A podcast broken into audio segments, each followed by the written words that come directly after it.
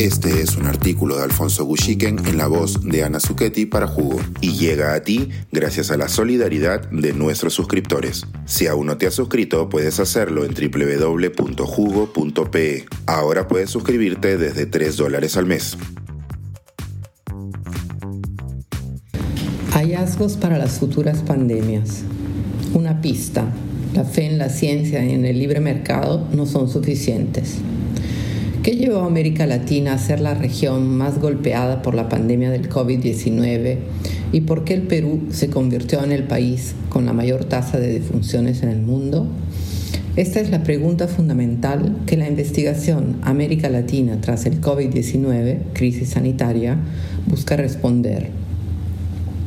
Los autores de esta investigación se enfocaron en los datos epidemiológicos de la pandemia de COVID-19 con la finalidad de analizar la eficacia o la falta de ella de las políticas y sistemas de salud en América Latina y el Caribe, especialmente para abordar la desigualdad en el acceso a la atención de salud.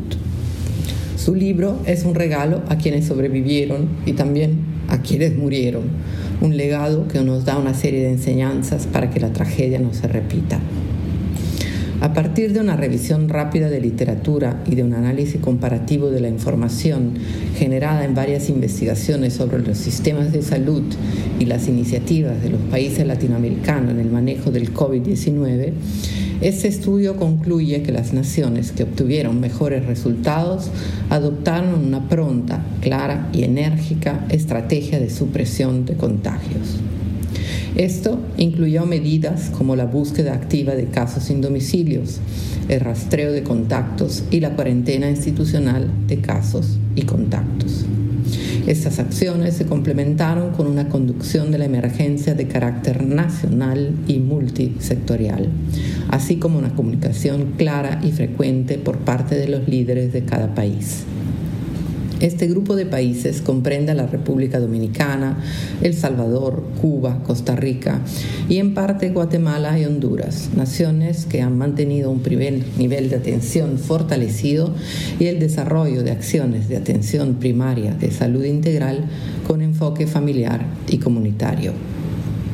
En contraste, aquellos países que optaron por una estrategia biomédica centrada en hospitales y que privilegiaron la atención de casos en unidades de cuidados intensivos en lugar del control comunitario de brotes, fueron los más afectados. Este grupo se caracteriza por tener sistemas de salud fragmentados y segmentados según la condición social, económica o laboral de las personas y una atención sanitaria organizada en torno a intervenciones individuales, mayoritariamente curativas y privatizadas. México, Paraguay, Colombia, Argentina, Brasil y nuestro querido Perú forman parte de este grupo. En estas naciones, las reformas basadas en el aseguramiento universal de salud desarrolladas en las últimas décadas sacrificaron la atención primaria de salud integral con un fuerte enfoque en las acciones preventivas y de salud colectiva. Se privilegió la atención recuperativa y hospitalaria.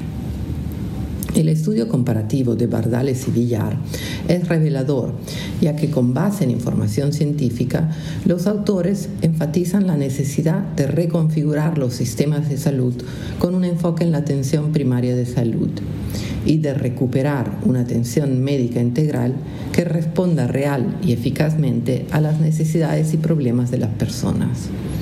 En resumen, sostienen la necesidad de revertir las políticas de las últimas décadas y critican la visión neoliberal optimista que ha prevalecido en la región y que solo ha profundizado la inequidad social en el acceso a los servicios de salud. Esta investigación se destaca por su esfuerzo de revisión comparativa entre países y por su abordaje político. Sus hallazgos demuestran que la ciencia, la tecnología y el mercado no son suficientes para garantizar la atención, la salud o la vida de nuestra población. El libro constituye así un cuestionamiento a dos fes o creencias absolutas, en la ciencia y la tecnología y en la fuerza del mercado, que han guiado nuestras políticas en las últimas décadas y que fallaron en abordar la pandemia. La pandemia nos deja así dos lecciones La primera es que la ciencia no siempre tiene respuestas completas para fenómenos sociales complejos y para los cuales se necesita mirar, escuchar y comprender el contexto específico de cada país, región y localidad en el cual ocurren.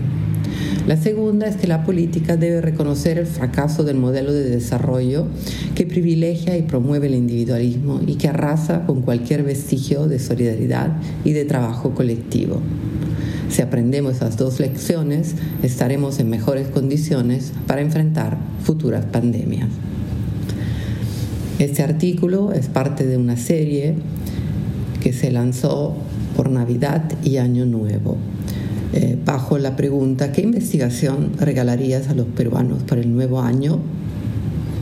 Después de una larga meditación, elegí el libro mencionado de los investigadores Carlos Bardales del Águila y Eugenio Villar Montesinos, publicado por la editorial de la Universidad Peruana Cayetano Heredia.